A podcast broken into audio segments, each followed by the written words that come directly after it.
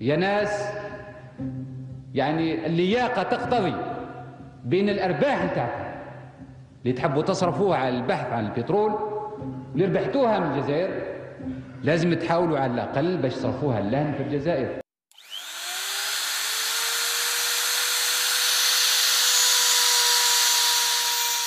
alaikum wa rahmatullahi wa barakatuh.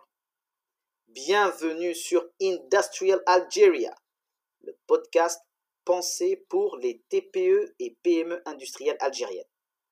Dans ce podcast, vous allez découvrir les, les expériences de dirigeants de petites industries, de petites entreprises qui œuvrent dans le secteur industriel. Ça peut être des bureaux d'études, ça peut être des sociétés de fabrication, des sociétés d'installation, d'intégration d'équipements de process ou autre chose. Quoi qu'il en soit, l'objectif ici est de vous partager leurs expériences et bien évidemment que cela vous motive à aller encore plus loin vers votre réussite. Dans cet épisode, je reçois Mahidine Mejden. Mahidine Mejden est un entrepreneur, mais aussi un ex-salarié et qui est ensuite redevenu entrepreneur et ensuite salarié, etc. Vous allez voir, ce qui est intéressant dans cet épisode, c'est bien évidemment le parcours de M. Mahidine Mejden, mais également sa vision de l'entrepreneuriat et du secteur industriel. En tout cas, vous allez voir que la barrière entre l'entrepreneuriat et le salariat ne devrait pas être aussi hermétique que ça. En tout cas, je n'en dis pas plus et je vous laisse écouter l'épisode. À tout à l'heure et bonne écoute. Salam alaikum Mahiddin, comment vas-tu? La base, alhamdulillah, et vous? Ça va, ça va, je vais bien, alhamdulillah. Ben, écoute, je te remercie déjà d'être sur le podcast aujourd'hui et de me permettre d'interviewer. De, de, Franchement, ça fait plaisir que tu as accepté mon invitation et euh, je suis sûr et certain que cet épisode va être riche en enseignements, Inch'Allah. Inch'Allah, tout le plaisir est pour moi. Ah, ben super, alhamdulillah. Euh, donc, écoute, euh, donc, Inch'Allah, tu connais un petit peu le concept de l'épisode euh, et du podcast. Donc, l'idée, c'est quoi? C'est bien évidemment d'avoir ton retour d'expérience euh, sur, puisque tu es un industriel, puisque tu es spécialiste en génie climatique. On aura l'occasion d'en parler, Inch'Allah. Donc, sans plus attendre, ben, je te laisse la parole, Inch'Allah, pour te présenter, pour que tu me présentes un petit peu ton parcours et ta société, Inch'Allah. Tafaddal. Euh, merci, je vous remercie pour l'intérêt que vous avez porté à mon égard. Eh ben, je vais me présenter, c'est M. Mjdan Mahidin. Je suis de formation ingénieur en bâtiment dans la spécialité équipement technique. Et dans la foulée, je me suis formé, j'ai obtenu un MBA en management opérationnel. Et en plus de ça, dans le parcours, on a eu quelques formations pointues dans le domaine de la sécurité, en plus des formations classiques dans le début de ma carrière, tout ce qui est conception assistée par ordinateur relative au dessin. Comme on a commencé, comme j'ai commencé ma carrière en tant qu'ingénieur d'études dans une entreprise publique, où la partie dessin, projection présentait une part importante de notre métier, on était obligé de se former à, à l'AutoCAD. Euh, bon, je suis diplômé de l'université de Bebzoar, l'USTHB, avec un passage à l'Inforba, l'Institut national de formation en bâtiment, malheureusement qui n'existe pas depuis 1997, qui a été transféré à Bebzoar. Et c'est là où j'ai eu mon diplôme d'ingénieur en 1999. C'est-à-dire au jour d'aujourd'hui, on peut dire qu'on a un peu plus de 20 ans de métier on continue sur, euh, sur la partie équipement ou ce qu'on appelle euh, les corps d'état technique du bâtiment. Comme on en a parlé euh, sur LinkedIn hier et aujourd'hui, notre métier, enfin, de ça dépend, tout dépend des gens. C'est-à-dire, si on intervient dans le, dans le bâtiment, on a tendance beaucoup plus à l'appeler les corps d'état technique c'est pour faire à peu près, c'est pour faire un peu une analogie par rapport au corps d'état d'architecture et les autres corps qui constituent le, bâtiment. Mhm. grosso modo. Mhm. Euh, tout dépend aussi euh, de l'école. C'est-à-dire si on, a, on est beaucoup plus à, une influence francophone, on dit les CVCD, chauffage, ventilation, climatisation avec le désenfumage. Les anglo-saxons l'appellent HVAC pour Heating, Ventilating and Air Conditioning et réfrigération. Mhm. Mais la chose la plus simple, c'est que vu les formations disponibles ici en Algérie, et je pense même en France et quelques pays que je connais, ben les ingénieurs, euh, il y a beaucoup d'ingénieurs qui sont dans le génie climatique, ou que ce soit dans les corps d'état technique, ou qu'ils ont fait euh, génie mécanique. Ils peuvent intervenir euh, dans des domaines précis, pratiquement on converge vers le même point. C'est-à-dire c'est un métier où on peut intervenir dans des secteurs différents et avec des déclinaisons très importantes. Euh, c'est un, peu ça. Pour, euh, c'est-à-dire pour le, mon, profil, euh, grosso modo. Dans ma carrière, j'ai commencé ma carrière en tant que chargé d'études dans une grande entreprise publique. Bon, à l'époque, il s'appelait Batimétal. Euh, je crois qu'elle existe toujours, hein, cette entreprise. Hein. Bien sûr, bien sûr, elle existe toujours. Bon, ça, elle a subi euh, des transformations que pratiquement toutes les entreprises publiques les ont subies avec, les, avec la filialisation, les transformations. Mhm. Euh, après, j'ai eu une opportunité d'association où j'étais gérant associé dans une entreprise privée qui faisait typiquement les, des équipements techniques qui s'appelait Coecta, c'est la compagnie des équipements techniques et assistance. Et là, vraiment, c'était la première entreprise spécialisée dans ma carrière où on faisait vraiment que des équipements. On, faisait, on commençait à faire euh, la climatisation, le chauffage, euh, la ventilation.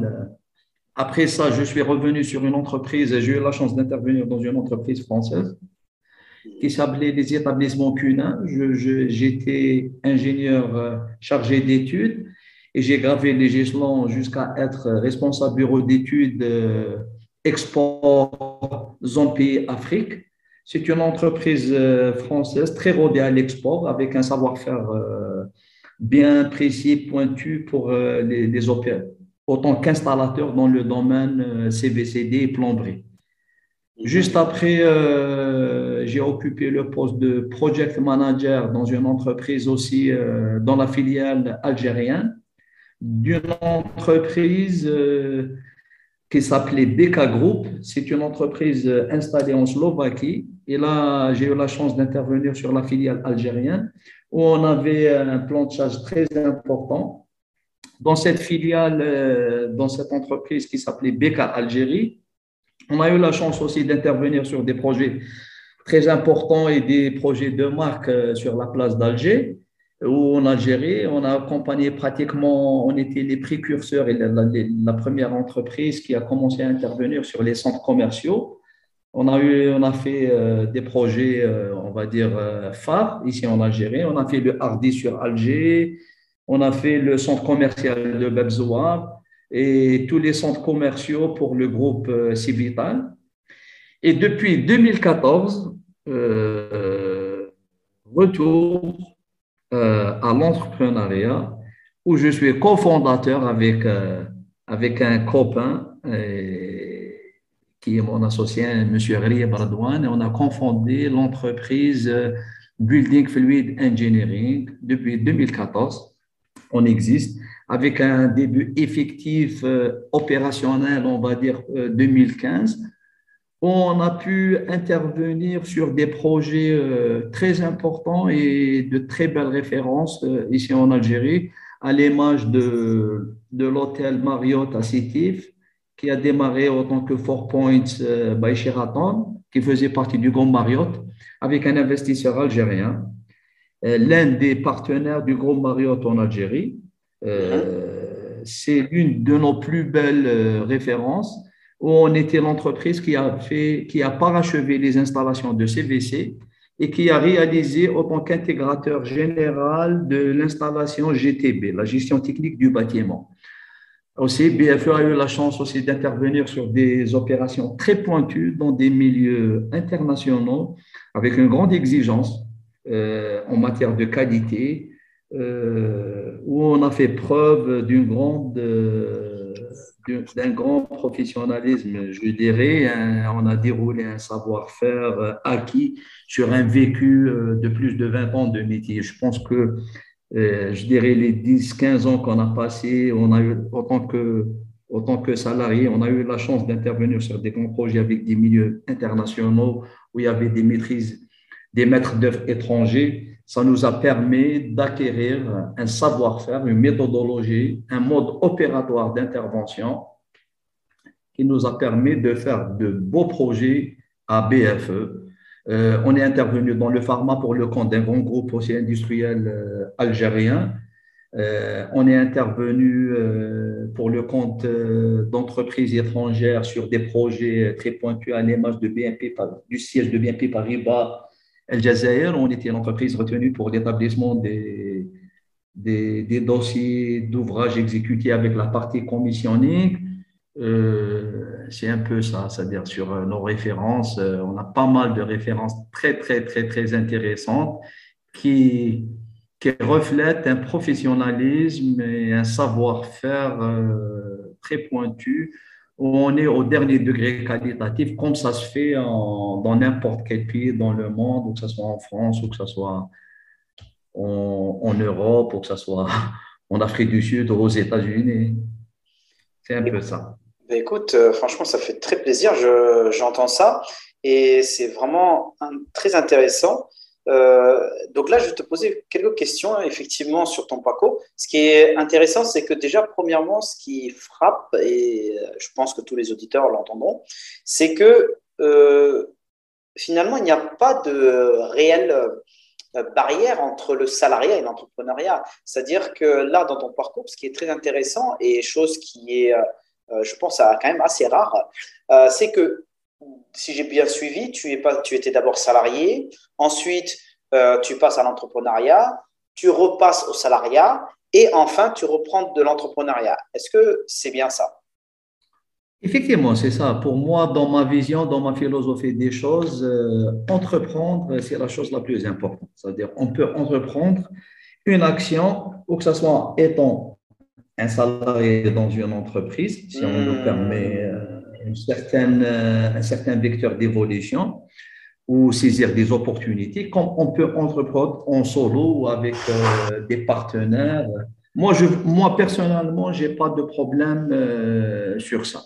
Moi, j'ai commencé ma carrière, c'est-à-dire on va revenir, j'ai commencé ma carrière dans une entreprise nationale parce que l'opportunité, s'est présentée comme ça. Dans la foulée, j'ai une proposition d'association en tant que gérant associé avec des actions minoritaires. Dans le temps, j'ai acquis plus d'actions. Euh, j'ai saisi l'occasion à l'époque. Euh, j'étais gérant, gérant associé minoritaire. Après, j'étais gérant associé. J'ai ramené mon savoir. J'ai ramené, j'ai mis, euh, j'ai mis de l'énergie pour développer cette entreprise. Bon, les choses, le parcours, euh, on dirait que le parcours, les, choses n'ont pas bien tourné à un certain moment à cause de certaines choses exogènes, externes à l'entreprise qu'on n'a mhm. pas pu mhm. venir. Mhm. Euh, on a laissé, on a laissé marcher. J'ai eu une autre occasion d'être euh, dans une entreprise française à l'époque, dans les années 2006, euh, avec un salaire intéressant, une marge d'évolution, d'apprentissage euh, très importante. J'ai saisi l'occasion. J'ai mis presque neuf ans entre, pour le salariat, où j'ai commencé en tant que chargé d'études j'ai arrêté en 2014 en tant que directeur technique, par, en tant que directeur technique dans, une entreprise, je dirais dans la filiale algérienne d'une entreprise étrangère. Et comme euh, après les opportunités se sont présentées, euh, on, s'est lancé en solo, on a entrepris, on a fondé euh, notre entreprise, moi et mon associé. Il y a aussi, il y a aussi moi je dirais aussi que le parcours, il est aussi collé à, je dirais, un peu à l'évolution du marché en général par rapport au pays, par rapport à notre pays, l'Algérie. Mhm. Si on voit notre évolution, je dirais qu'elle est calquée pratiquement sur, euh, sur l'évolution du marché d'une façon générale ici en Algérie. Diplômé en 99, il faut voir l'Algérie comment elle était en 99 et après le grand boom euh, et la venue des entreprises françaises, des entreprises étrangères avec proposition des salaires et de nouveaux modes de, travail, de nouvelles, de nouvelles techniques, euh, avec tout ce qu'ils ont apporté. On a saisi, on était dans ce schéma. Après, il y, avait, il y a le boom aussi de, je dirais, du bâtiment. Tout le monde, je pense que tout le monde s'est lancé dans l'entrepreneuriat. On s'est retrouvé une autre fois dans, dans le privé, quoi. Je dirais, dans le. D'accord. À quitter le salariat. C'est-à-dire, si on fait carrément comparaison entre le salariat et l'entrepreneuriat. Moi, je, dirais que qu'il faut sortir de cette, euh, je dirais, de, cette coquille. Il faut être, euh, il faut, il faut enlever les complexes par rapport à ça. Moi, personnellement, je n'ai pas de complexe. Il faut enlever, il faut se décomplexer, je dirais. Il faut se décomplexer par rapport à ce, à ce entre public, privé, salariat, entrepreneuriat, cette dualité qui existe sur le marché. Pour moi, euh, il, faut, il faut sortir. Il faut entreprendre et chacun comment il peut entreprendre. Très bien, très bien, très bien. Non, mais c'est très, très, très intéressant et je suis en train de le noter et c'est vrai. Et ce que tu dis, ce que tu as dit justement il y a quelques minutes, entreprendre finalement, c'est agir, c'est développer. Et ce qui est bien dans ta philosophie, comme tu l'as dit, euh, que ce soit en tant que salarié ou que ce soit en tant qu'entrepreneur, euh, finalement, tu es là pour agir, tu es là pour développer. Et cette philosophie-là, euh, cette philosophie-là, c'est quelque chose, euh, bon, euh, que je retrouve très peu, pour ne pas dire presque pas du tout. et souvent, les salariés, en particulier en Algérie, j'ai l'impression qu'ils ne sont pas dans cette philosophie-là. Ils sont plutôt dans une sorte de d'assistanat, d'attendre que les choses se fassent. Ou bien, peut-être, c'est parce que certains ont de la bonne volonté, veulent faire quelque chose, mais euh, ben, la bureaucratie ou quelque chose euh, de, comment on dit, la main invisible, quelque chose qui, les arrête dans leur élan. Euh, donc, est-ce que tu as eu le même sentiment aussi? C'est-à-dire, bon, peut-être pas à l'époque dont tu parles, c'est-à-dire que je, je parle d'il y a dix ans, non, je parle de maintenant. Maintenant, j'ai l'impression que justement ce, salarié entrepreneur, c'est-à-dire on appelle ça l'intrapreneuriat, n'existe plus en Algérie parce que les gens se sentent euh, voilà, euh, frustrés, euh, se sentent un petit peu enchaînés et ils n'ont pas la possibilité véritablement de donner la pleine mesure de leur potentiel. Est-ce que tu as ce sentiment-là ou est-ce que c'est un sentiment biaisé que j'ai? Non, non, c'est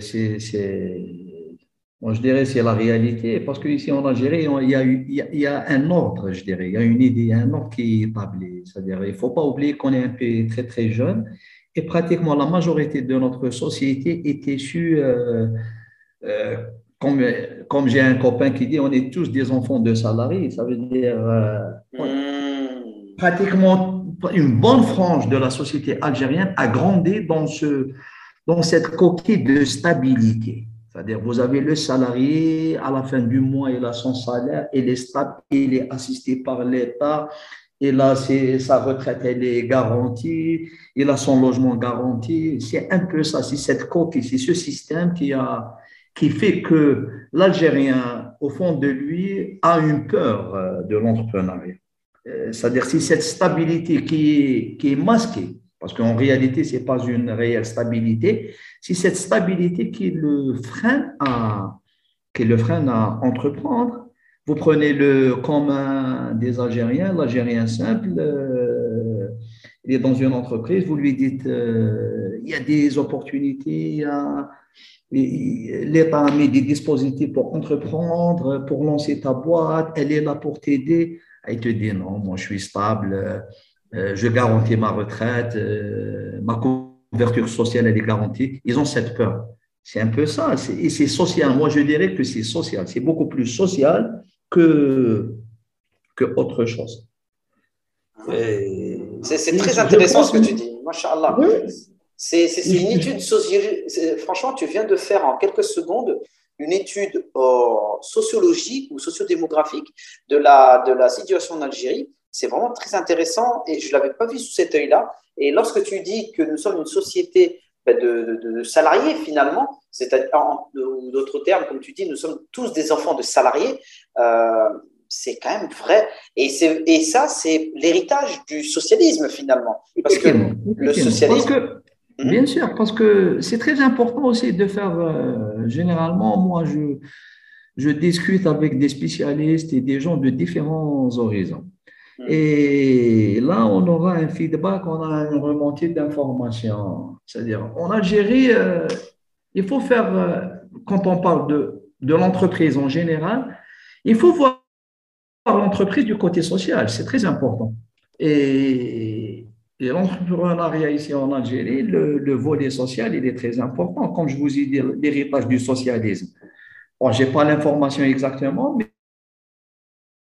comme je disais, mhm. il partir sur des statistiques exactes sur le nombre de créations et sur le, euh, sur le nombre euh, et sur la, répartition des entreprises dans les années, euh, je dirais jusqu'aux années 90.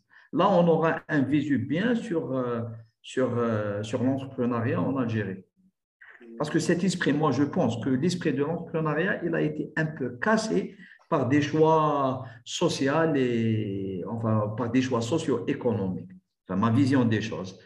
L'esprit entrepreneurial en Algérie a été, parce que toutes les populations, toutes les sociétés du monde, cet esprit, il existe chez eux. Et je pense qu'en Algérie, euh, après l'indépendance, avec des choix socio-économiques, ça a été tué. Et ça a repris avec, euh, avec les années 90 et les nouvelles, euh, les nouvelles politiques, les nouvelles politiques de l'État algérien. Donc, tu veux dire vers la fin, la fin de des années 90, c'est ça? Je dirais, ça a commencé avec, non, ça a commencé, je pense, aux années, au milieu des années 80 et ça a pris une autre ampleur dans les années 90 et on est arrivé au, au boom euh, dans les années 2000, euh, au-delà des années 2003, 2004, 2005, où ça a commencé vraiment à devenir, euh, devenir accessible pour tout le monde. La législation, elle a suivi. Il y a pas mal de choses qui ont, qui ont été faites. avec des statistiques, on peut voir, je pense qu'on peut voir cette évolution. C'est-à-dire, c'est le nombre de Justement, ça serait intéressant, effectivement. C'est peut-être. par des moyennes euh, décennales. Oui, ma vision des choses. Oui, bien sûr, bien sûr, bien sûr. Très bien. Mais écoute, c'est très intéressant. Donc, ah, aussi, j'avais une question par rapport à ton parcours et surtout par rapport à ta spécialité. Euh, quelle est la différence entre euh, génie climatique et génie civil? Parce que ça reste le bâtiment, c'est ça, non? Le génie civil, c'est le bâtiment et le génie civil et le génie climatique, c'est quoi? Le génie climatique, c'est, enfin, le, enfin, tout dépend, c'est des dénominations de, formation, mais le génie civil, c'est, les grosses œuvres, je dirais, on va parler. Et le génie climatique, c'est-à-dire si on, si on est dans le bâtiment, quand on parle du génie climatique, c'est toutes les sciences appliquées à la au climatique, c'est-à-dire à maîtriser le climat dans le bâtiment. Et le génie civil, ça concerne toutes les techniques et les sciences appliquées euh, aux structures et aux grosses œuvres. C'est-à-dire comme ça, déjà, on, se situe.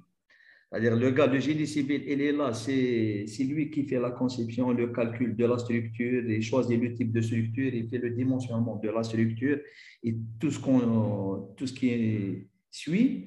L'ingénieur en génie climatique, il est là, c'est pour, euh, avec euh, toute sa technique, pour maîtriser le climat, le chauffer, le ventiler, la qualité de l'air, euh, climatiser, conditionner l'air et tous les fluides qui vont avec, ça veut dire avec la plomberie, le côté sécuritaire, c'est un peu ça. Ah, d'accord, ok. Et est-ce que dans le génie climatique, il y a la plomberie industrielle ou c'est bien sûr, bien sûr. Dans le génie climatique, euh, par exemple, si on prend dans le génie climatique, tous les ingénieurs qui interviennent dans le génie climatique ont une grande maîtrise et un bagage, je dirais, important en mécanique des fluides. avec euh, une bonne maîtrise euh, de, la plomberie. Maintenant, bon, pour, pour la plomberie, euh, un ingénieur qui maîtrise la mécanique des fluides, il peut intervenir sur la plomberie simple dans l'habitat, comme il peut intervenir sur des réseaux plus ou moins compliqués à l'image des fluides médicaux et dans les hôpitaux ou dans le process industriel, comme il peut intervenir sur des réseaux vapeur. Après, c'est le bagage. Quand on maîtrise, on maîtrise. Et après, selon la déclinaison et la chance où on a évolué, moi, j'ai des copains qui, ont eu la chance euh, d'intervenir sur, euh, sur le process industriel et sur le, le pharma, sur, euh, sur l'industrie. Ils arrivent à maîtriser tout ce qui est fluide fluides médicaux, fluides spécifiques euh, à ces mmh. industries. Mmh, mmh, mais, mais les BABA, la base, elle est là. Après, il y a des, il y a des perfectionnements, il y a, il y a de la formation continue, il y a, de la formation interne propre à chaque entreprise. D'accord, d'accord, d'accord. Par exemple, euh, par exemple, moi, j'ai commencé à intervenir sur des installations de plomberie dans labyrinthe, mais dans mon parcours, j'ai eu la chance de faire des installations de sécurité très compliquées.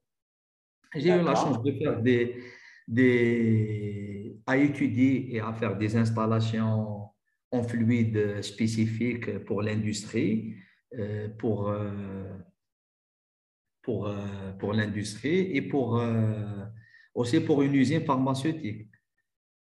la base, elle est là. On a eu un peu l'assistance de certaines parties, mais on arrive à faire. Est-ce qu'on enchaîne et on devient vraiment pointu?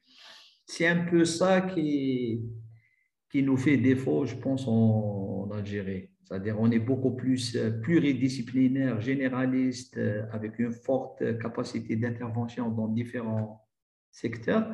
Mais être spécialisé très pointu, euh, ça nous manque un peu. D'accord, d'accord, d'accord, Très bien, très bien. on va passer à la deuxième question, donc la question traditionnelle hein, du podcast. Euh, moi, tu sais, comme je pense que tu l'avais sur LinkedIn, dans mes posts, etc., je suis convaincu aujourd'hui que la réindustrialisation de l'Algérie est en marche avec le développement de l'industrie algérienne, tu vois, de l'industrie légère en particulier, et surtout la sous-traitance industrielle.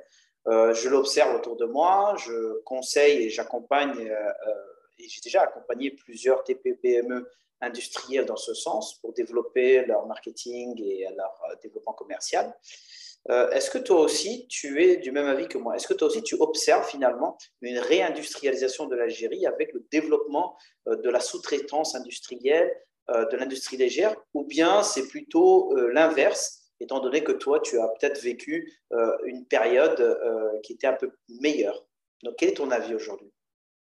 Ah, Moi, sur cette question, franchement, moi, j'ai un avis un peu mitigé. Étant c'est-à-dire sur la réindustrialisation, je suis, je suis, un, je suis un peu mitigé. Euh, mhm. Si on voit les statistiques, euh, quel est, quel est le nombre d'entreprises créées? Quel est le nombre de PME créées? Ça représente combien du, euh, sur le tissu Combien d'employés Elle emploie combien? Quels sont son effectif? C'est un peu un peu ça. C'est par rapport, à, mais c'est par rapport à ça. C'est-à-dire, quand on voit, si on se réfère aux statistiques, je n'ai pas les statistiques, mais j'ai, des statistiques un peu plus anciennes qui remontent un peu. Parce qu'à l'époque, et dans notre entreprise, malgré qu'on est une entreprise jeune et, et je dirais jeune et petite entreprise, mais on essaie de faire les choses comme les grands en soutenant une cellule de veille stratégique, de veille concurrentielle. On est très féru des, statistiques, des données, des, informations qui nous viennent de notre environnement. Euh, combien, combien emploient les, PME en Algérie? En 2017, ils employaient 2,4 millions, 2,5 millions sur un effectif total d'employés en Algérie de 11 millions. En quelle année, tu veux dire? Euh, En quelle année? Sur les statistiques les statistiques de 2017. 2016-2017. 2017-2017, d'accord. Euh, quel est le secteur le plus important où il y a la création d'entreprises? Le BTPH reste le secteur où on crée le plus d'entreprises. On crée plus euh, d'entreprises. Ça représente, ça représente euh, un peu plus de 30% des entreprises du tissu. C'est-à-dire si on fait une répartition, on analyse le tissu des PME en, Algérie, en Algérie, on voit que les entreprises dans le secteur du BTPH représentent dans les 30, un peu plus de 30% des entreprises. Et ça reste les entreprises de services, c'est-à-dire quand on voit les PME, on voit les entreprises de services représentent plus de 50%. C'est-à-dire là, on commence à, si on regarde les entreprises typiquement industrielles, manufacturières, elles sont autour de 15%.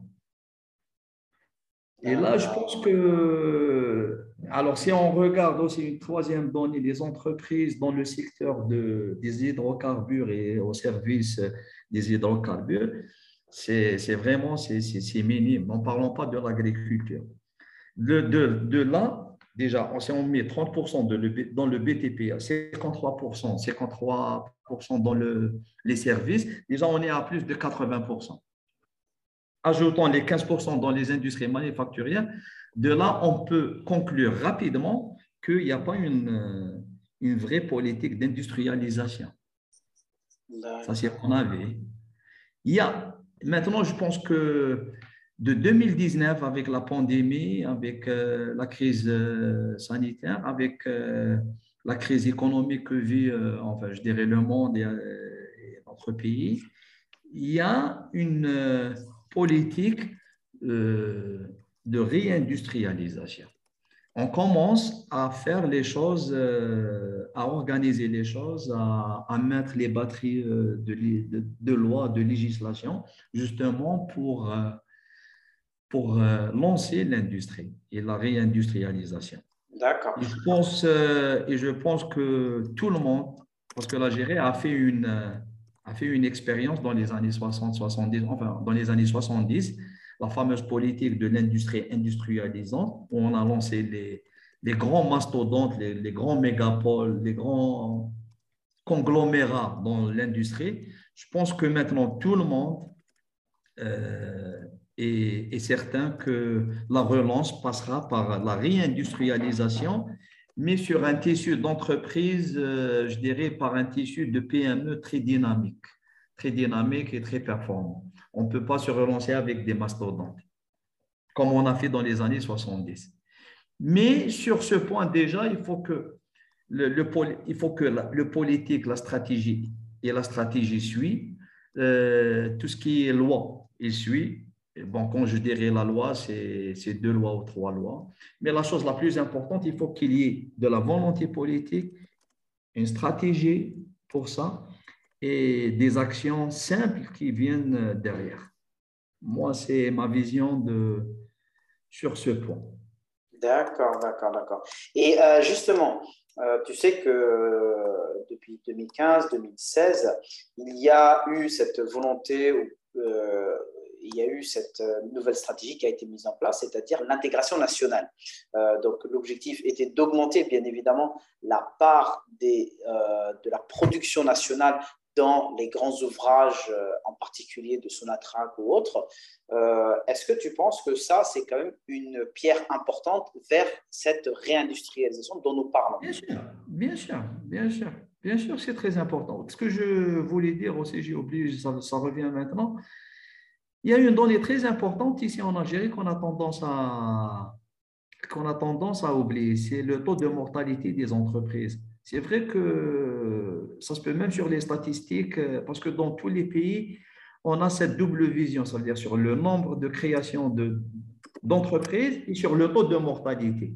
Ici en Algérie, on voit le, beaucoup plus le taux de, de création, le nombre de créations d'entreprises, mais c'est vraiment rare, on jette un coup d'œil sur le taux de mortalité. Et généralement, c'est le taux de mortalité qui vous donne des informations bien précises euh, du tissu, surtout pour euh, les TPE et les PME.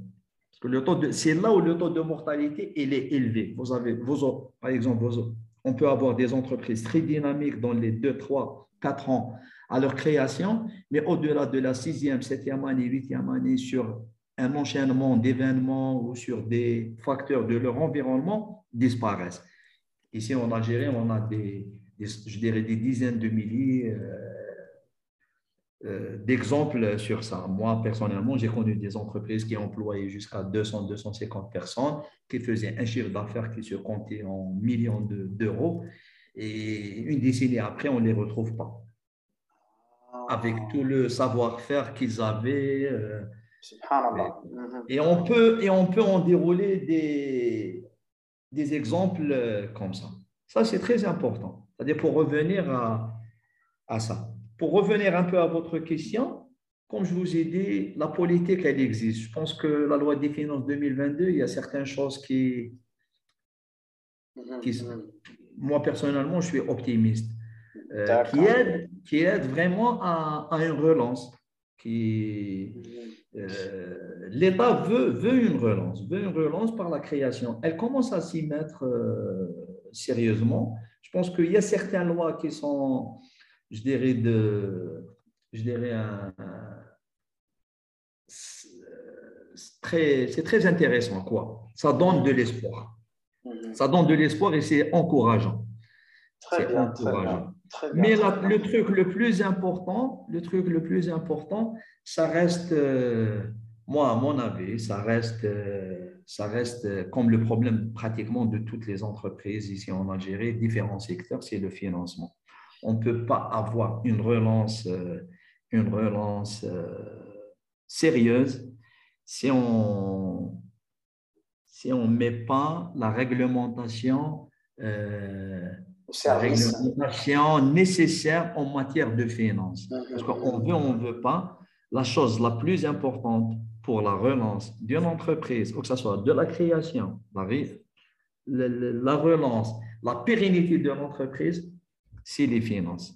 Si on n'a pas de vrai marché financier, si on ne facilite pas l'accès au financement, si on n'accompagne pas les gens pour le financement, si on n'allège pas le parafiscal, si on n'allège pas le fiscal, on n'aura pas une, on n'aura pas une, une relance, euh, une relance, euh, euh, je dirais, réelle qui réponde aux concepts et aux standards internationaux, comme ça se fait pratiquement dans tous les pays.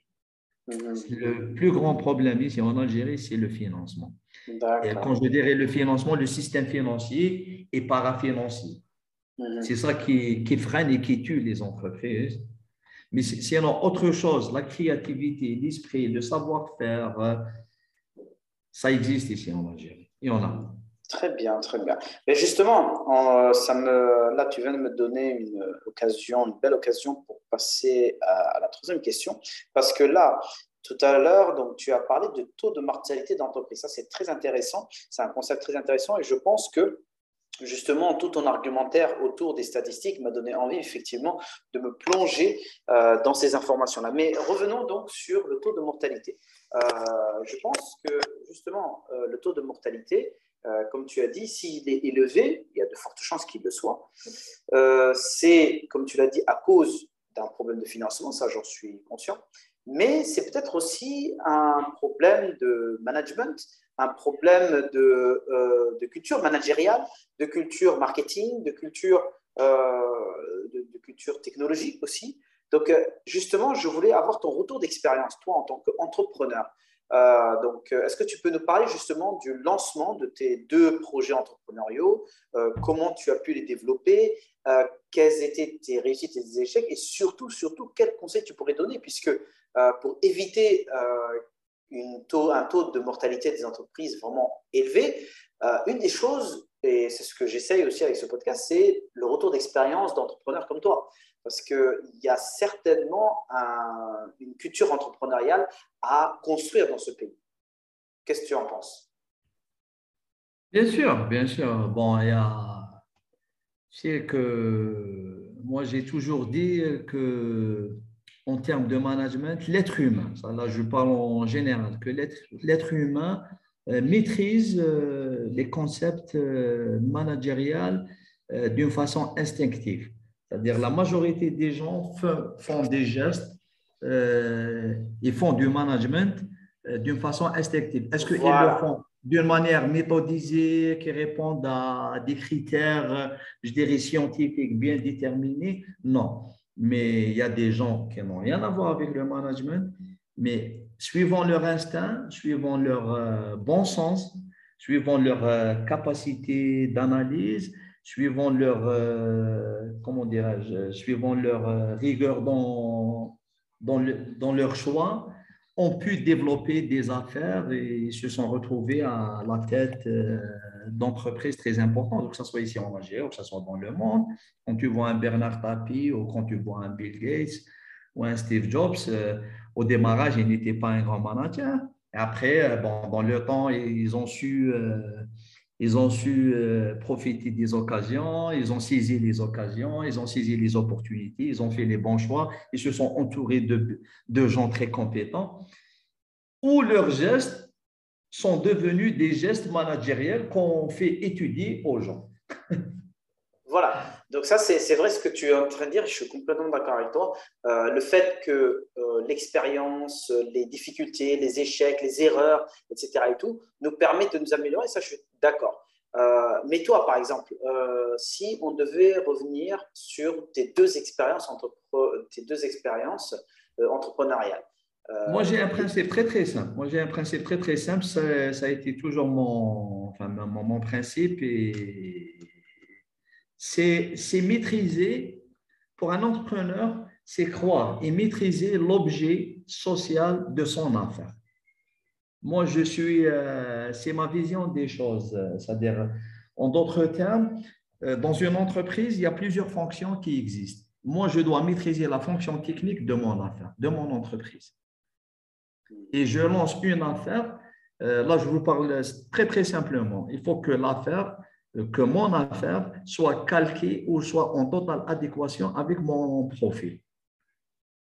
Après, les fonctions qui sont autour pour un management, euh, je dirais un, management d'excellence, euh, j'essaie toujours de m'entourer des meilleurs, euh, des meilleurs quoi, et de faire et de se rapprocher des, des experts.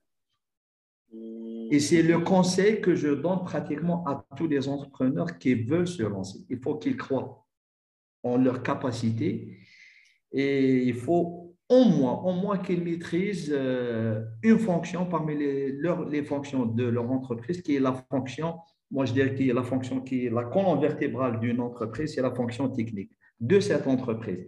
Après toutes les fonctions qui sont là, la fonction financière, RH, marketing, là on peut faire appel et on peut faire euh, on peut être assisté par, euh, par des experts, par des consultants, par, euh, par des gens.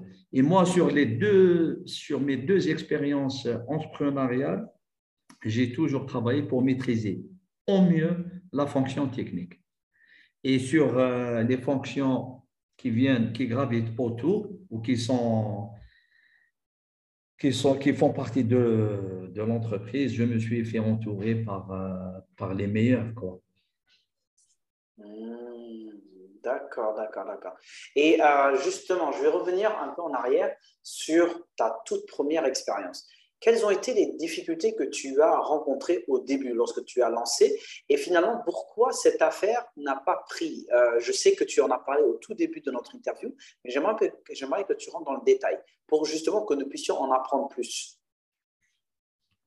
Ça n'a pas marché pour, euh, ça n'a pas marché pour une chose très très importante que bon à l'époque euh, je faisais pas très attention, mais euh, moi, je dirais, la chose, elle est simple. Une entreprise, ça ne marche pas, c'est l'enchaînement de certains événements.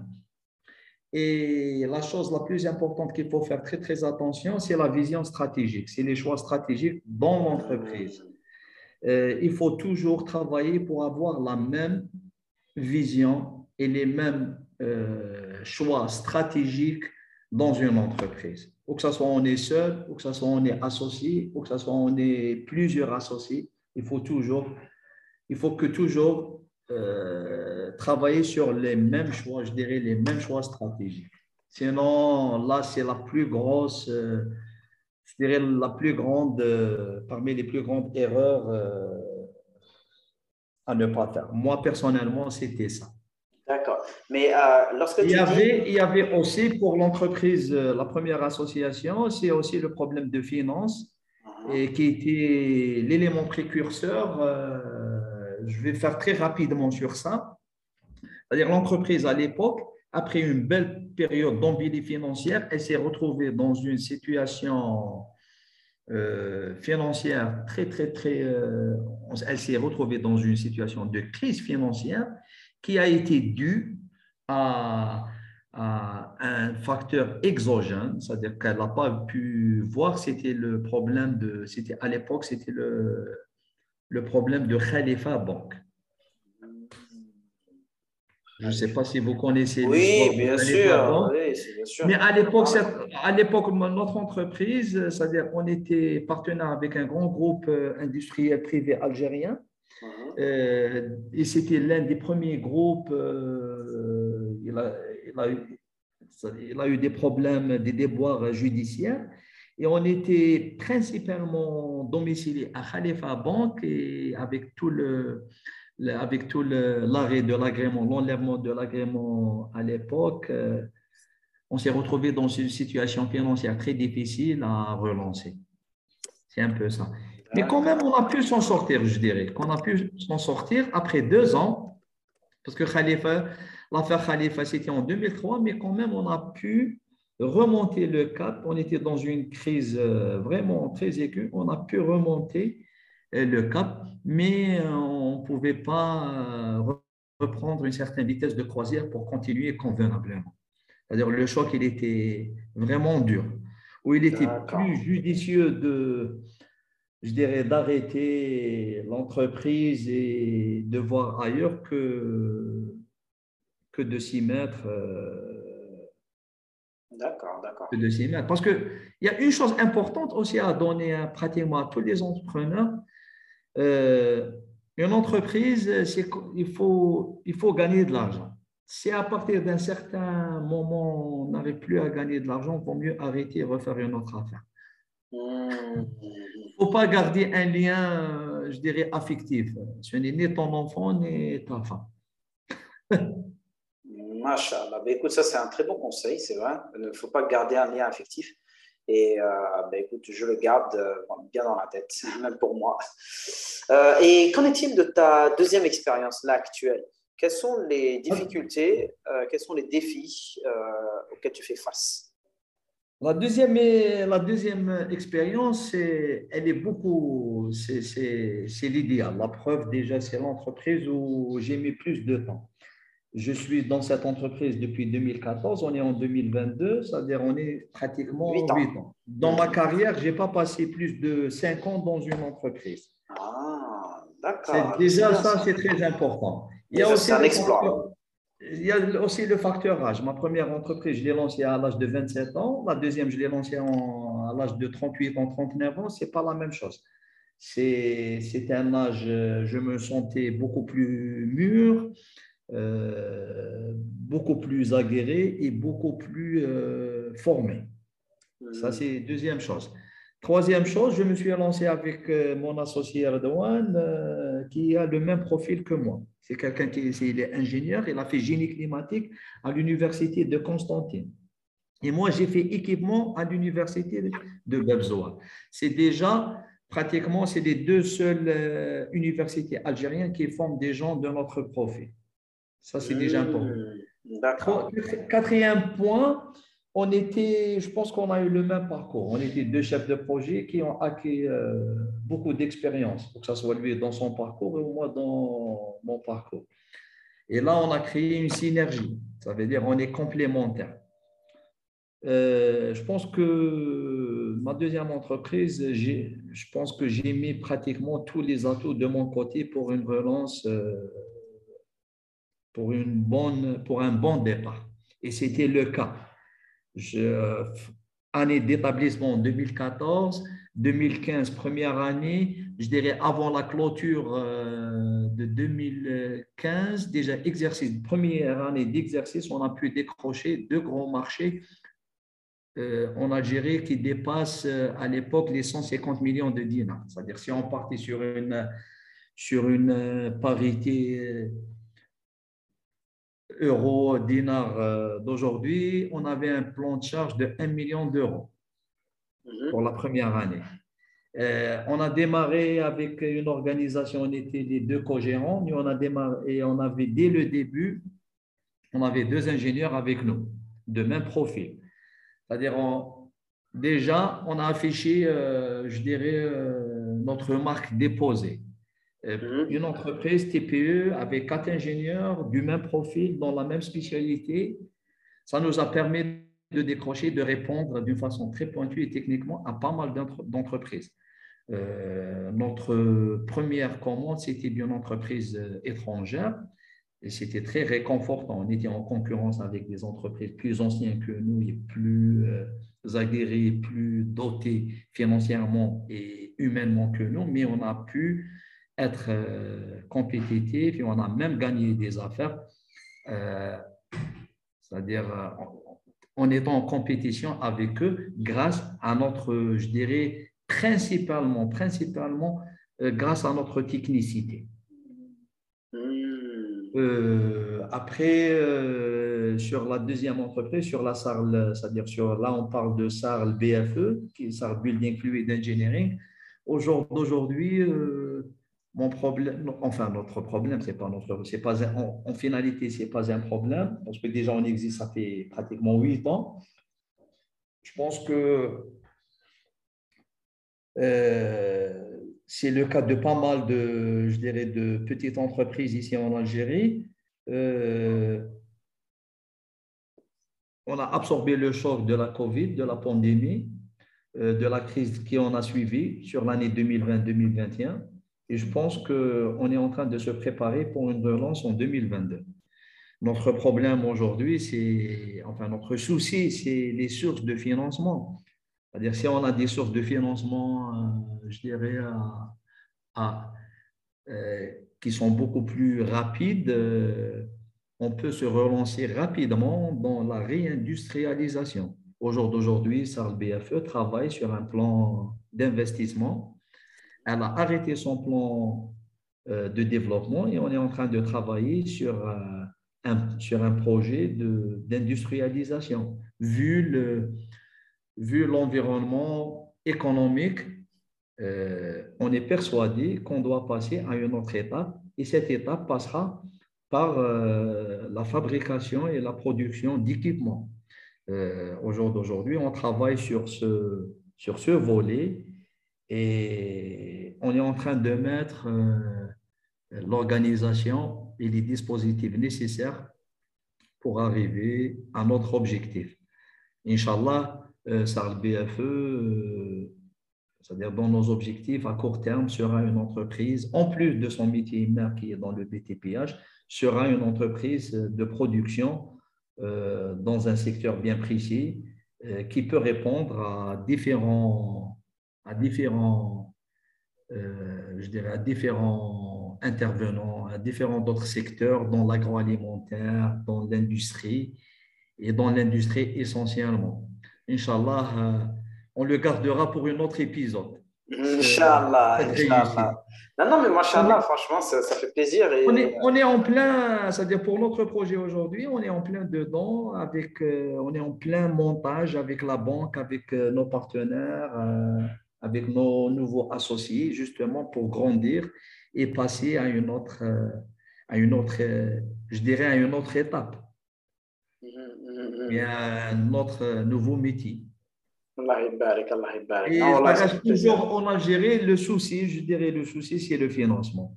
Le financement, c'est simple, c'est-à-dire euh, ma vision des choses, c'est-à-dire il faut, là, moi personnellement, euh, c'est-à-dire pour répondre un peu à ta question aussi euh, sur la réindustrialisation et le plus grand souci de cette, euh, de cette, de cet aspect, de cette réindustrialisation, c'est le financement. Il faut qu'on développe les marchés financiers. Il faut qu'en Algérie, on sort de ce schéma de financement. Il faut qu'on se mette au mode de financement comme ça se fait dans le monde entier, où on peut financer, on peut, on peut, faire, on peut financer euh, par d'autres modes. Quand je dirais les, autres modes de financement, il faut qu'il y ait d'autres modes de financement ici en Algérie, à part ce mode de financement qui est basé sur l'endettement et qui est basé sur, euh, c'est-à-dire les financiers connaître, peuvent, euh, ils comprennent bien ce que je suis en train de dire sur l'endettement. Au jour d'aujourd'hui, vous êtes une entreprise, vous irez chez une banque pour un, un financement d'investissement. La première chose, ils vous disent, OK, c'est bon, vous finance, mais qu'est-ce que vous avez euh, combien pour hypothéquer? Et là, c'est le plus grand mmh. problème des, PME, des TPE, des petites entreprises en Algérie. C'est-à-dire, on va parler simple. Celui qui a un hypothèque, qui a un bien pour hypothéquer, il n'a pas besoin d'aller à la banque. Et là, il faut qu'on sorte de ce système, ce qu'on appelle le système de financement, et on va migrer vers les systèmes de financement, c'est-à-dire sur le prêt, sur, les, sur un système boursier, sur, euh, il y a d'autres modes euh, de financement qui existent, qui sont bien établis dans les pays qui, sont, qui se sont qui ont émergé. On n'a qu'à prendre, euh, qu'à copier leur, comme exemple et on relance. c'est vrai que je l'ai remarqué, beaucoup de TPE et PME pour se développer et même euh, carrément, euh, même pour euh, leur fonds de roulement, souvent font appel, comme on dit dans le monde entrepreneurial, à la love money. Love money, c'est quoi? C'est aller chercher finalement des prêts, des emprunts auprès de son entourage, auprès des, de la famille, auprès effectivement d'amis, etc. Et euh, souvent, ils se retrouvent euh, ben, à chaque fois à aller chercher effectivement des financements chez eux, alors que des fois, euh, il suffit que par exemple l'État mette en place des prêts à taux zéro, que l'État aide à financer tel ou tel développement, bien évidemment avec un dossier béton à présenter et à, et à pitcher, d'accord? Donc voilà. Après, aujourd'hui, il y a les banques islamiques qui peuvent éventuellement rentrer dedans. Donc, euh, et il y a aussi, aussi la possibilité euh, de nouer des partenariats avec des, autres d'autres entreprises euh, qui, elles, peut-être financièrement, sont un peu plus costauds et qui peuvent, euh, qui, peuvent aider justement sur des projets X, sur des projets bien spécifiques peut-être à financer. Ça aussi, c'est des choses à voir. Mais bon, comme tu l'as dit, on revient toujours au même problème. le système financier algérien aujourd'hui n'est pas suffisamment mature pour euh, nous permettre d'envisager plusieurs voies de financement afin de euh, financer et d'investir dans le développement d'entreprises. Hmm. Moi, je dirais que, c'est-à-dire comme euh, à l'époque, j'ai assisté à une conférence donnée par un monsieur sur, sur le système boursier. C'est-à-dire, moi, je dirais que le jour où la bourse d'Alger sera vraiment une bourse. Mm-hmm. Allô? ça sera clair, limpide. Euh, là, on peut parler de, de relance euh, adéquate. Mais le grand souci, c'est le financement. Mm-hmm. Et, et là, je, il, faut, que, il faut que, je dirais, le, c'est le frein essentiel. D'accord, d'accord. C'est au marché, au marché financier, au financement, euh, sortir de, de l'économie d'endettement. Bah, euh, c'est-à-dire là, comme tous les pays, on finance, euh, on finance d'idées à partir d'un schéma bien donné. Le jour où on aura des banques d'affaires, il faut qu'on ait de vraies banques d'affaires. Mm-hmm. C'est là où on aura une relance euh, importante, avec un allègement, un allègement, une révision de la loi fiscale, de la fiscalité. C'est-à-dire là, c'est les deux conditions, euh, je dirais, nécessaires. Parce que là, je vous parle en tant qu'entrepreneur et c'est des choses qu'on pratique au quotidien, qu'on sent. C'est-à-dire, il n'y a, pas mieux, il n'y a pas mieux placé que nous, petites entreprises, qui sentent la pression fiscale, qui sentent la lourdeur des charges euh, vraiment la pression déjà. La preuve, la pression fiscale en Algérie, c'est parmi euh, le taux le plus élevé au monde. dans les pays arabes, je pense que cette année, on a été classés les premiers en termes de pression fiscale. Aux alentours, parce que ça se donne en termes de pourcentage, c'est aux alentours de 38 ou 40% Et c'est vraiment, ça si on fait en comparaison avec les Émirats arabes unis ou, ou le Qatar, on est très, très, très, très, très, très loin. Eux, ils sont à moins de 10% Et c'est ces choses-là qui, qui aident à, à la relance, qui aident à la réindustrialisation, qui laissent les gens se lancer, qui laissent les gens croire dans leurs euh, idées, dans leurs capacités. D'accord, d'accord, d'accord. Très bien, très bien. Ben, écoute, c'est très intéressant. Euh, donc, on va passer justement au quatrième point. Euh, toi, aujourd'hui, donc, Alhamdulillah, tu as eu quand même deux expériences entrepreneuriales.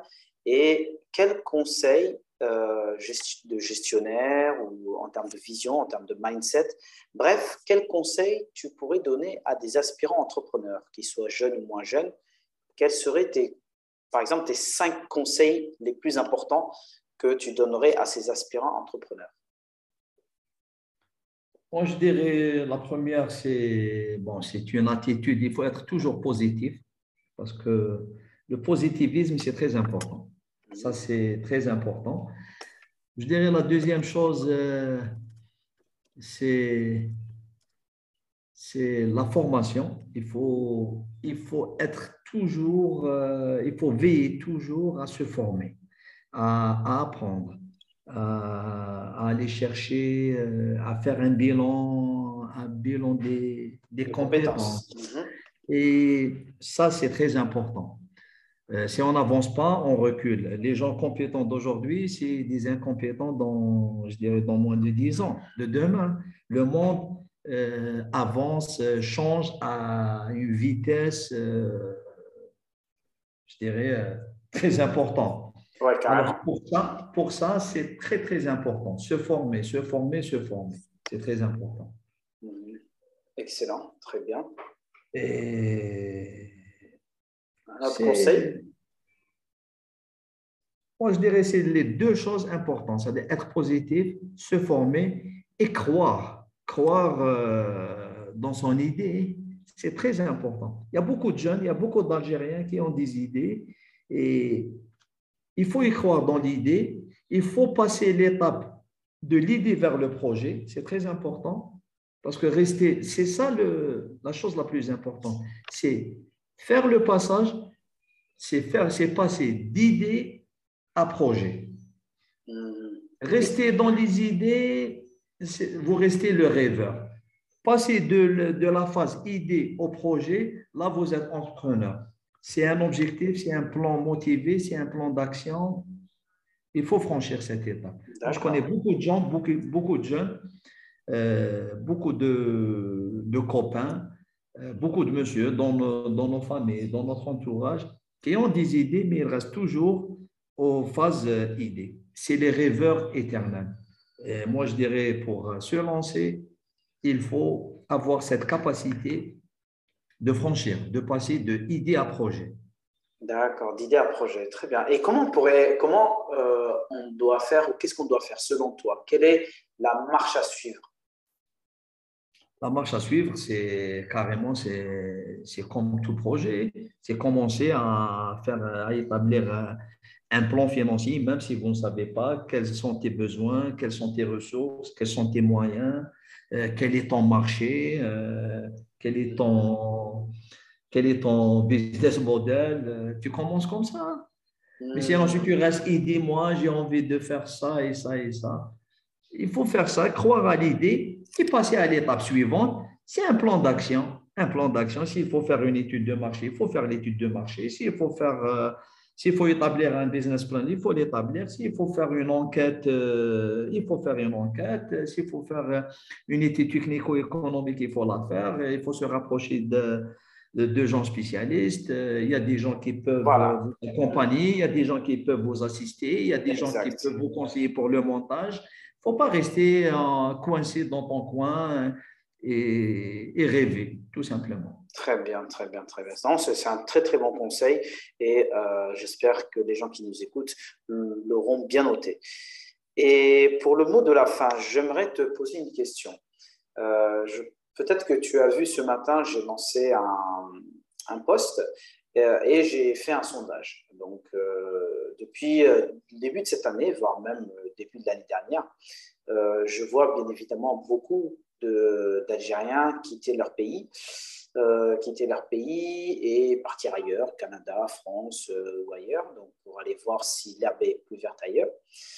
Euh, donc, bon, bien évidemment, moi, ça me, ça me touche un petit peu. Mais bon, après, euh, on ne peut pas non plus euh, jeter la pierre à ces gens-là. Mais toi, qu'en est-il de toi? Toi qui as autant d'expérience, toi qui as quand même réussi de belles choses, pourquoi n'es-tu pas parti? Et j'aimerais justement finir sur ça, sur, cette, sur cet aspect, justement, peut-être qu'on ne veut pas euh, on veut pas trop en parler peut-être sur les ondes, etc. Et tout, mais quand même, il y a une hémorragie euh, des, euh, des, compétences en Algérie. Il y a beaucoup de gens qui partent. on a vu les médecins, on parle beaucoup des médecins, mais il n'y a pas que ça. Donc toi, qu'est-ce qui a fait que tu sois resté encore? Moi, bon, ça se peut, je, je, vais vous répondre d'une manière... ça se peut, il y a certains qui vont dire un peu la langue de bois. Euh, autre, euh, je pense, moi je suis un peu, je bon, je dirais que je suis un peu politisé. Alors sur ça, je vais vous répondre euh, d'un passage d'un ex-président algérien qui a été assassiné, M. Bodiaf Et dans l'un de ses discours, il a dit qu'il n'y a pas un autre pays pour nous à part l'Algérie. Ça veut tout dire.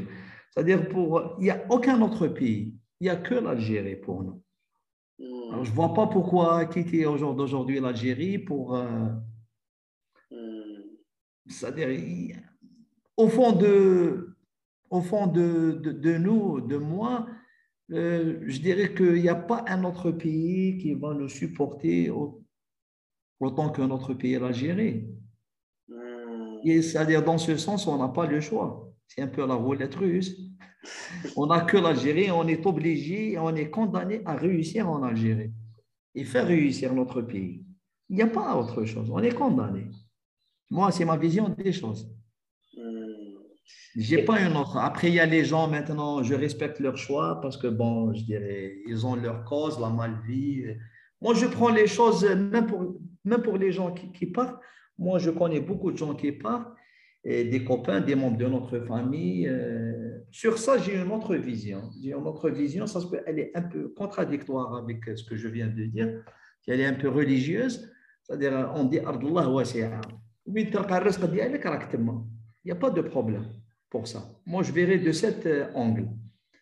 C'est-à-dire, si le Dieu il est en Argentine ou en Afrique du Sud, pour moi, il n'y a pas de problème. Mais l'effort, c'est où il fait le maximum d'efforts, c'est là, en Algérie, en Algérie. Après, où ou l'Arzak Makash, ou c'est un peu ça. Ma philosophie dans la vie. Ben écoute, euh, c'est superbe. Alhamdulillah, sur cette note, franchement, je suis très content d'avoir échangé avec toi. Et euh, non, on sent beaucoup d'optimisme, on sent beaucoup de positivisme dans, tes paroles. Bon, on avait, déjà eu l'occasion justement d'en parler euh, lors, de notre, lors de notre séance de thé hein, chez le petit thé Limoun. C'était vraiment très intéressant. Et j'ai senti effectivement que tu avais beaucoup de choses à nous nous donner euh, de par ton expérience, de par ta vision de la vie. Et euh, il y a beaucoup de choses que je partage. Euh, et notamment le dernier point que tu as dit, ben, écoute, oui, on est un petit peu condamné à réussir dans notre pays. et c'est peut-être, comme tu as dit, c'est peut-être le seul pays qui va vous supporter. qui va supporter les Algériens, comme tu dis. Donc, donc bon, c'est vrai que c'est marrant, mais d'un côté, aujourd'hui, avec ce qui se passe, on va pas se le cacher, il y a, il y a quand même euh, aujourd'hui dans beaucoup de pays occidentaux, puisque la plupart de nos, euh, euh, frères, de nos confrères partent dans des pays occidentaux. Dans les pays occidentaux, il y a du racisme. Dans les pays occidentaux aujourd'hui, il y a bien évidemment de l'islamophobie. Il y a beaucoup de ces problématiques-là qui, à un moment donné, reviennent, reviennent sur la table et surtout nous, nous font mal nous font mal. Certes, peut-être qu'au début, ben, c'est tout beau, tout rose, mais euh, souvent, euh, la réalité nous rattrape. La réalité nous rattrape et euh, je pense que certaines personnes ont dû, certaines personnes peut-être qui vont entendre ce podcast. Par contre, par, contre par contre, sur ce point, c'est-à-dire sur, sur la question que tu, que tu as posée, moi je, moi je dirais autrement. Pourquoi l'Algérien ne s'exporte pas? Ça veut dire, moi, je suis partisan des, avec toujours avec du bénéfice et un retour euh, bénéfique pour notre pays. Pourquoi l'entreprise algérienne, au jour d'aujourd'hui, ne s'exporte pas?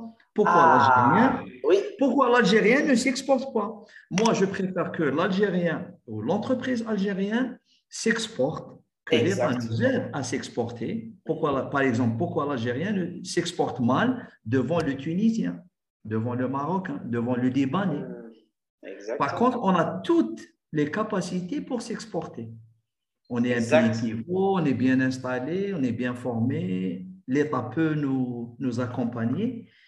Et là, je dirais, au lieu de partir, quitter l'Algérie, laisser la maison vide, moi, je préfère avoir un pied à l'extérieur dans une carrière export, mais avoir toujours un pied ici en Algérie. Et le bénéfice sera pour notre pays faire, euh, faire, euh, faire de l'export et ramener de, cette, de ces expériences d'export, ramener euh, du, du, bénéfice pour l'Algérie sur le plan financier, sur, sur le plan savoir, sur, le plan, sur plusieurs plans, sur le plan social, sur tous les plans. Ça, c'est la chose la plus importante. Mais quitter un pays pour, je dirais, bon, je respecte les gens, il n'y a pas de problème. Mais pour moi, moi c'est-à-dire l'étranger, je le vois autant, je l'ai toujours vu, euh, de cette manière. Pour des expériences à l'export, je suis partant. Mais avoir, mais toujours en gardant un pied ici et ramener du bénéfice pour l'Algérie. Mm-hmm. la question la plus intéressante, c'est pourquoi ne pas s'exporter? Pourquoi l'Algérien n'arrive pas à travailler, à exporter son savoir dans le Sahel, dans l'Afrique. Euh, exact. C'est ça, la chose la plus importante. et on a tout, à fait, tout à fait. Et on a toutes les capacités pour, euh, pour euh, réussir. Exactement. Sur cette, question, sur, cette question, on peut en discuter amplement. Parce qu'à ah. l'époque, déjà, j'ai travaillé dans une entreprise. Mhm. Et cette entreprise, cette entreprise euh, qui a été au, top management, c'était des Algériens. Et leur philosophie, c'était ça. Pourquoi on a réussi à l'étranger, on n'a pas réussi dans notre pays. Et ils ont fait le chemin inverse. Ça, c'est déjà important. Et on a des exemples euh, sur ça. Moi, dans mon plan de développement d'aujourd'hui, comme je vous ai dit, que ça fera, Inch'Allah, un épisode, euh, un épisode sur un autre épisode, je suis en partenariat avec un groupe étranger et éventuellement, on a parlé et on compte euh, prospecter euh, l'Afrique de l'Ouest et l'Afrique francophone via l'Algérie. Eh ben, ça, c'est une, une, information exclusive euh, Industrial Algeria. Et j'espère que justement, il y aura des auditeurs qui, qui t'entendront et qui seront intéressés justement par ce projet-là. Et qui sait, peut-être que ça va donner lieu à de très beaux échanges et peut-être à de très beaux contrats. contrats. Hmm.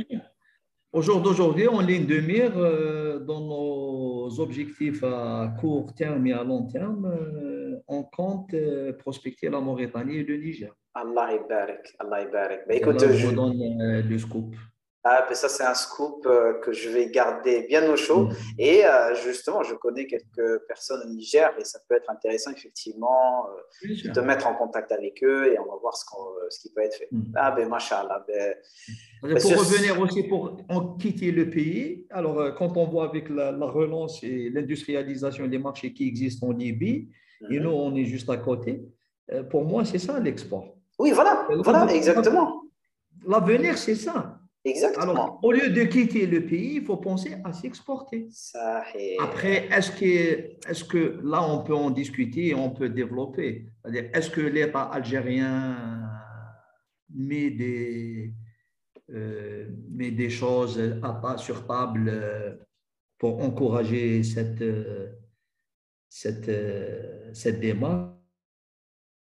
Mais après, il y, a, des gens quand même qui essayent de faire des choses à leur niveau. Euh, je pense éventuellement à ce monsieur Smaïn Dalmas. Euh, et s'il nous écoute, justement, je le salue. Et euh, c'est, il est président, président quand même de Algérie Conseil Export. Et il fait beaucoup de formations justement sur l'export. Euh, ils font les gens à l'export. Donc franchement, je ne sais pas si tu le connais ce monsieur, mais euh, c'est quelqu'un euh, qui, qui, est très actif sur LinkedIn et qui fait beaucoup, de, beaucoup d'efforts pour démocratiser l'export, pour le vulgariser auprès euh, des entrepreneurs, puisque c'est vrai que nous, à notre échelle, euh, on voit l'export comme quelque chose d'énorme, de, quelque chose qui est impossible à atteindre. Alors que certainement, si on fait une de ces formations à lui, c'est peut-être quelque chose de très simple, très accessible. Et d'ailleurs, j'ai eu quelques échos comme quoi, en termes fiscaux, il y a beaucoup d'avantages. Non, il y a, je vous ai dit sur la loi 2022, avec la, stratégie et la politique de l'État, il y a des prémices, il y a, des, il, y a de, il y a de bonnes choses qui encouragent dans ce sens. Inch'Allah, euh, La preuve en cette année, euh, c'est-à-dire avec les objectifs qu'ils ont arrêtés pour dépasser les 5 milliards de dollars euh, d'export, il y a toute une batterie de lois qui a suivi. Il y a une volonté le plus important, je pense, moi, personnellement, il y a une volonté. Les lois, ils commencent à suivre. Après, les organismes, il y a des organismes étatiques comme l'AGEX, comme, euh, euh, qui peuvent accompagner. Euh, je pense qu'il y, a il y a des choses qui sont en train de se mettre. Inch'Allah, espérons. Moi, personnellement, j'y crois. Inch'Allah, Inch'Allah. Inch'Allah. Super, super. Mahedine, franchement, merci beaucoup pour tout le temps que tu as passé avec moi. Avec ça, merci. Allah franchement, c'était vraiment... Je vous remercie. Merci beaucoup. Ça m'a fait vraiment plaisir.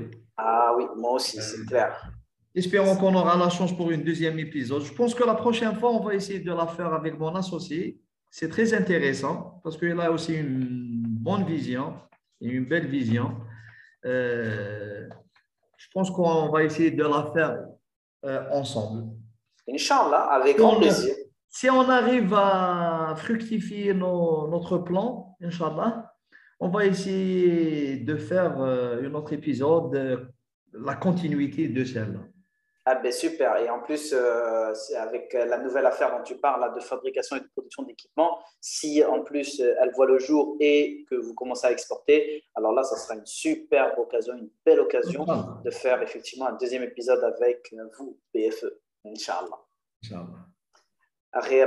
avec BFE, notre devise, c'est la technique sur mesure. C'est très important. La technique sur mesure, Masha'Allah. c'est une belle devise. Et c'est comme, comme euh, il y a une chose importante, c'est pour revenir un peu, c'est un peu de la pub, c'est comme un couteau suisse à l'algérienne. Là, on peut intervenir sur n'importe quel euh, secteur et sur n'importe quelle, euh, sur n'importe quelle affaire. Oui, voilà, vous, vous êtes expert dans une spécialité technique et vous êtes multisectoriel.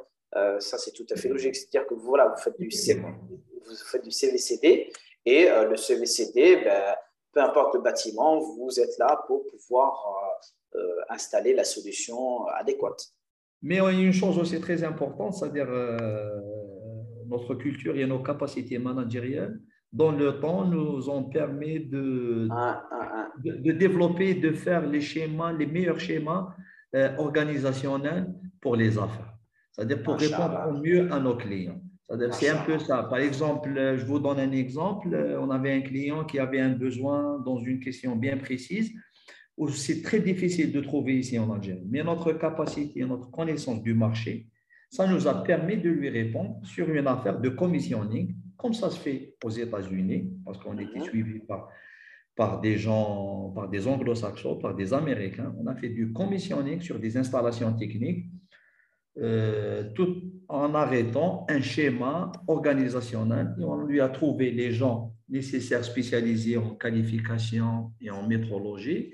Notre savoir euh, du, métier du CVCD, avec ces montages, nous ont permis de, de, lui répondre et de, de satisfaire son besoin. Même parmi nos plus grandes affaires, la gestion technique euh, bâtiment sur l'hôtel Marriott à Cité, un courtillard. C'était un peu notre spécialité, c'est notre capacité à faire monter. On connaît le marché, on connaît des, des comment dirais-je, des, euh, des fournisseurs de solutions et nous, on est intégrateurs et avec nos capacités d'ingénierie, de montage, on est arrivé à lui faire un montage et lui, et lui réaliser une installation qui répond aux standards internationaux. C'est un peu ça nos, notre capacité, c'est un peu ça notre devise, c'est la technique sur mesure pour BFE. Masha'Allah, ben, écoute, j'en prends bien note et, euh, et j'espère que justement, euh, là, tout ce que tu viens de dire n'est pas tombé dans l'oreille d'un sourd et que certains vont pouvoir te contacter après ce podcast, Inch'Allah. Inch'Allah.